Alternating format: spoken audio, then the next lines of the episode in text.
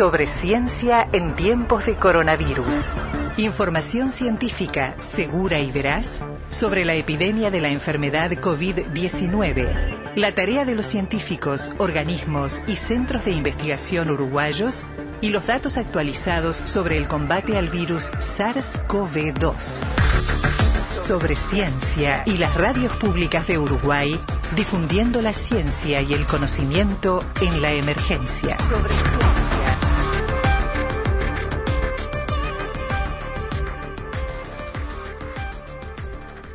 La presentación se hizo ayer por la mañana, aunque ya hace tiempo que había, bueno, noticias del avance en este sentido desde el momento en que la ANI había confirmado el financiamiento y se había adjudicado, recordemos ya, a este equipo, bueno, la la posibilidad de avanzar en la elaboración, la producción y la puesta, digamos, en disponibilidad de un número, eh, lo estoy diciendo de memoria, creo que eran 50.000 test serológicos contra o para detectar la enfermedad de COVID-19, la presencia del SARS-CoV-2 en el organismo. Y hemos escuchado hablar tanto de test desde que empezó la epidemia, pero últimamente de muchos distintos, que si más caros y más baratos, eh, que se hacen de una manera, se hacen de otra, más rápido, más lentos, que detectan si estás enfermo o detectan si estuviste, eh, si alguna, si fuiste asintomático. Bueno, vamos a meternos un poquito en esto, a explicar qué son los test serológicos, cuál es su función en una epidemia, qué, información epidemiológica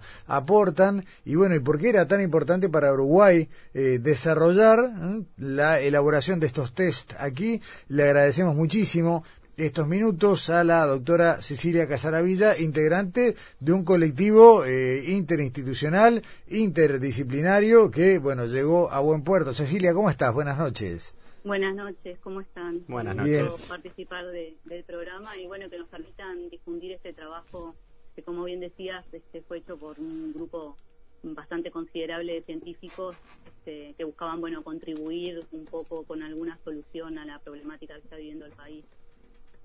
Cecilia, primero, mira, mira por dónde voy a empezar, ¿no? Eh, la pregunta institucional. Eh, te tengo en Facultad de Ciencias, pero también en el Instituto de Higiene de Facultad de Medicina. Institucionalmente, ¿a dónde te ubico? Bueno, mi cargo docente es de Facultad de Ciencias, pero el laboratorio de inmunología está en el Instituto de Higiene. y en el laboratorio, en realidad, hay docentes que pertenecen a Facultad de Química y otros que pertenecen a Facultad de Ciencias. Bueno, yo pertenezco a Facultad de Ciencias, pero o sea, es como un sí, entrevero ahí de instituciones. Está bien. Eh, pero, pero bueno. jugás en el estadio de uno, pero con la camiseta del otro. ahí está. Está bien. No, de todos modos, más allá de esto que muchas veces pasa, digo, a veces uno porque trata de, que las presentaciones sean las correctas, institucionalmente hablando, pero lo cierto es que estos equipos como el que tú has integrado cubren una enorme porción de lo que es la UDELAR y una buena porción de lo que son los laboratorios externos eh, eh, de todos sus regímenes, porque también acá hay aporte del sector privado.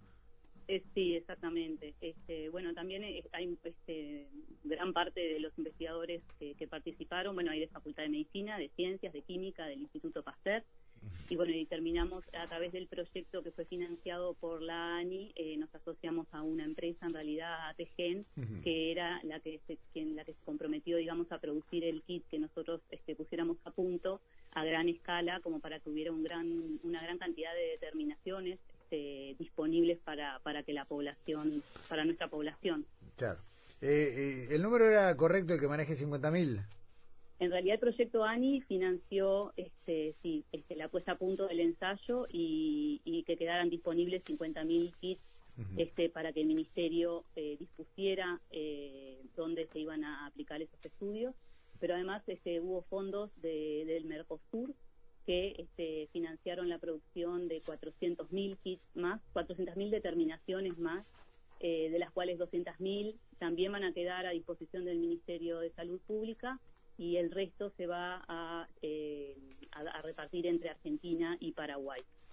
El aporte del Mercosur provino, eh, si no lo sabes no importa, pero ayúdame, del fondo que es eh, que en el que todos los países ponen un dinero de acuerdo a su tamaño y el FOSEM, el Fondo de Convergencia Estructural y que bueno, en otras ocasiones financió carreteras, vías y ahora vino nada menos que a la ciencia.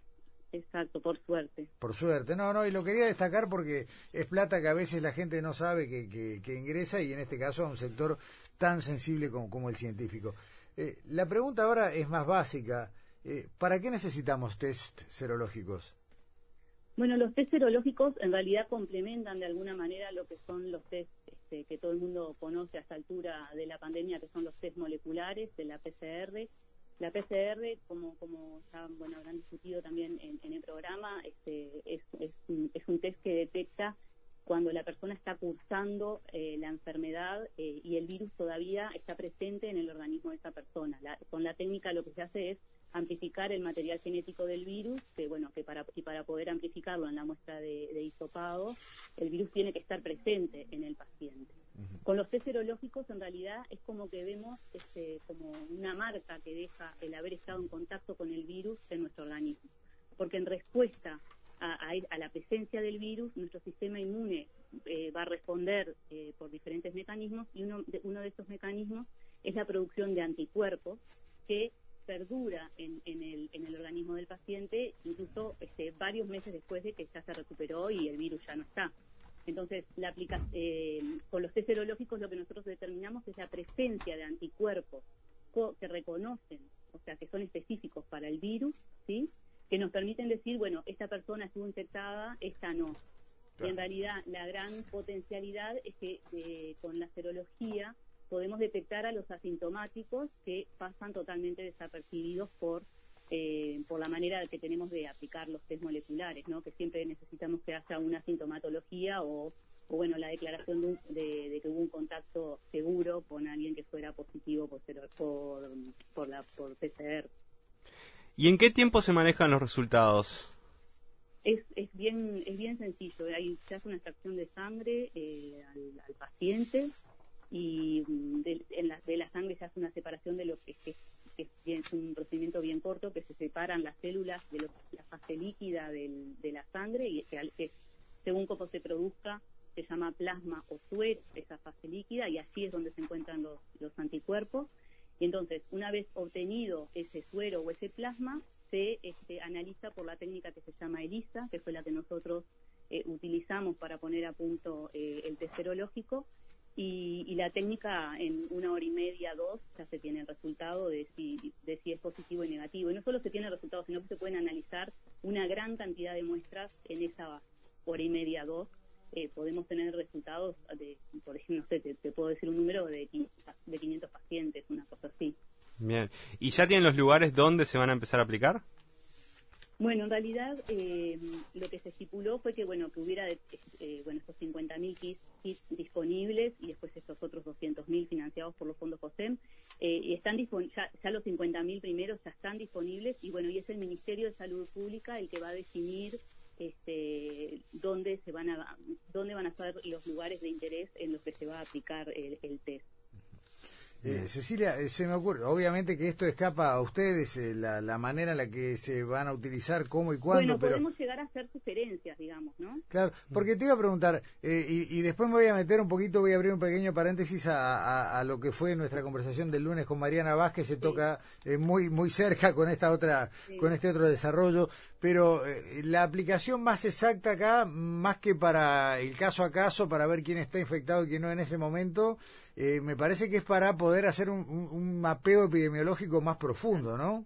Sí, exacto. En realidad nuestra población no tendría, por, cómo, así, cómo se ha desarrollado la, epidemia en, Uruguay, no tendría sentido hacer, a ver quién quiere hacerse el test este, y utilizarlo de esa manera. En realidad el interés es estudiar este, poblaciones definidas, ya sea, como tú bien estás diciendo, eh, uno de los grupos que están más expuestos a, la infección, que es eh, los trabajadores de la salud, y bueno, y tratar de este, ver cómo, eh, desde el punto de vista epidemiológico, pues, se comportó la, la infección, cómo se transmitió dentro del personal de la salud la infección, como teniendo un panorama más global, ¿no? Este, hoy comentaba que eh, durante la presentación del kit el ministro Salinas este, dio unos números.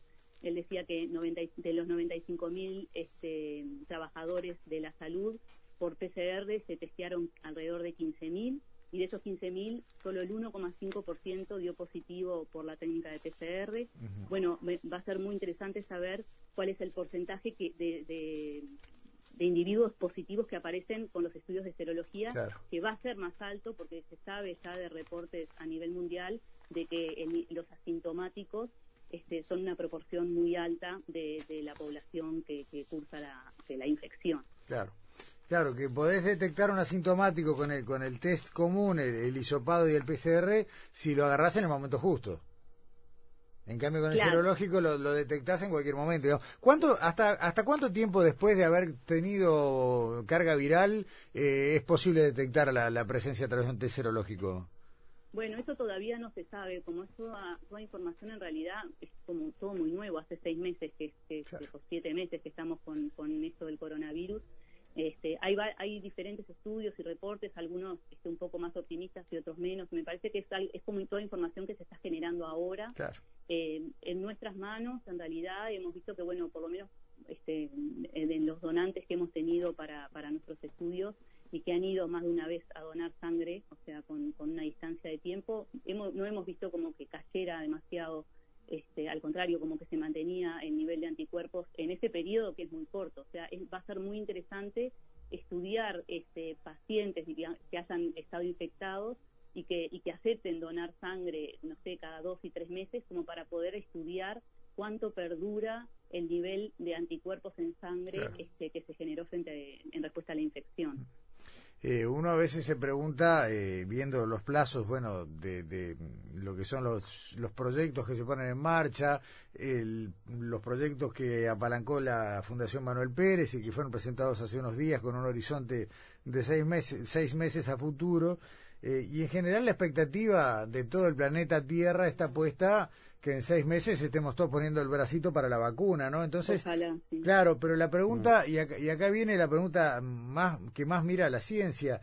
De todos modos, eh, lo que aprendamos del coronavirus, aunque tengamos la vacuna en, poco tiempo, ¿es de aplicación o, es conocimiento que, se lo debe al viento? Bueno, eso este, te permite como entender esta, esta infección, esta digamos, epidemia en particular, ¿no? Y cómo responde, o sea, una vez que se genere la vacuna, cómo responde la gente, si qué tanto queda protegida. Luego habrá que estudiar, bueno, si hay que repetir o no hay que repetir la dosis de la vacuna. O sea, son, son todas como parámetros que lleva tiempo establecer, pero es como, sí, información que se va generando en el camino, digamos. Claro, y, y, que puede tener aplicación para el día de mañana cuando algún otro pariente eh, aparezca a complicarnos el día. Y bueno, sin duda que toda esta experiencia este, ha generado una base que, nos prepara para que cuando, esperemos que no sea pronto ni nunca, pero cuando mm. suceda algo algo semejante. Desde todo punto de vista me parece que, que, no estábamos preparados para una para que viniera una cosa así tan de repente. Y bueno y, me parece que, la verdad que, hemos aprendido desde todo punto de vista. Mm, ni, hablar que sí. Eh, y yo decía bueno tú lo mencionaste también eh, la el punto de contacto entre estos test presentados eh, en la mañana de ayer y lo que es una de las investigaciones, la que habla de la prevalencia del estudio serológico del personal de la salud, justamente utilizando estos test, este tipo de, de, estudio, pero después complementándolo fuera de fronteras, en Canadá, y con Mariana Vasco conversábamos de eso, para conocer en ese sector, el más afectado por la epidemia, el de los trabajadores de la salud, ¿cuál ha sido la real tasa de contagio? Sí, es muy, en realidad el proyecto que, bueno, que, llevamos, vamos a llevar adelante con, Mariana y con Manuel Vaz también, es, muy interesante porque este, se va a estudiar, este, en los, como decías tú, en, en los trabajadores de la salud, este, utilizando este kit que nosotros desarrollamos, vamos a estudiar, a, evaluar la cantidad de anticuerpos que, eh, que los pacientes que hayan eh, cursado la, infección tienen y tener y saber o sea, tener el dato de la cantidad es muy importante, pero además con los estudios que va a hacer Mariana en Canadá, además vamos a saber qué tan buenos son esos anticuerpos en protegernos de, eh, de, que el virus infecte nuestras células, porque eh, lo que ella lo que ella usa es un ensayo que se llama de neutralización, que lo que lo que mide es si esos anticuerpos que tienen los pacientes son capaces de bloquear la capacidad del virus de infectar nuestras células. Y bueno, y ambas cosas son importantes, porque es importante tener mucha cantidad de anticuerpos y anticuerpos que sirvan para que sean muy efectivos en bloquear el virus. Entonces, este es como un estudio como muy completo desde ese punto de vista. Sí, una de las preguntas que se ha repetido sin tener una respuesta, ¿no? ¿Cuál es la capacidad o no de inmunidad que genera en el cuerpo eh, haber contraído? Si uno se puede enfermar dos veces o no de COVID-19. Y bueno, eso sí es como la gran la gran pregunta y también es parte de, de, lo que te decía, de esa información que se está generando en el día a día. este, hay algunos estudios que en, en determinadas poblaciones como más este, aisladas, por decir de alguna manera, no, no se ha visto que haya habido reinfecciones. Pero bueno, capaz que en otro momento puede saltar un estudio en otra población que sí se vea. O sea, es como, todavía es como muy pronto para, para sacar, este, como para transmitir, sería como muy arriesgado este, sacar una conclusión ahora de, de qué tanto quedamos protegidos frente a la reinfección y durante cuánto tiempo. Es como que se necesita tiempo para, para poder este, saber eso. Está claro. Eh, Cecilia Casaravilla, muchas gracias por esta conversación y bueno, eh, volveremos a hablar un poco más adelante cuando seguramente o haya algo vinculado a estos test o la otra investigación, la del personal de la salud, avance y haya algún resultado preliminar para ir compartiendo. Seguramente sí hablaremos entonces. Hasta pronto, muchas gracias. Muchas gracias a ustedes. Chao. Sobre ciencia. Información científica segura y veraz sobre la epidemia de la enfermedad COVID-19 y la tarea de los científicos uruguayos.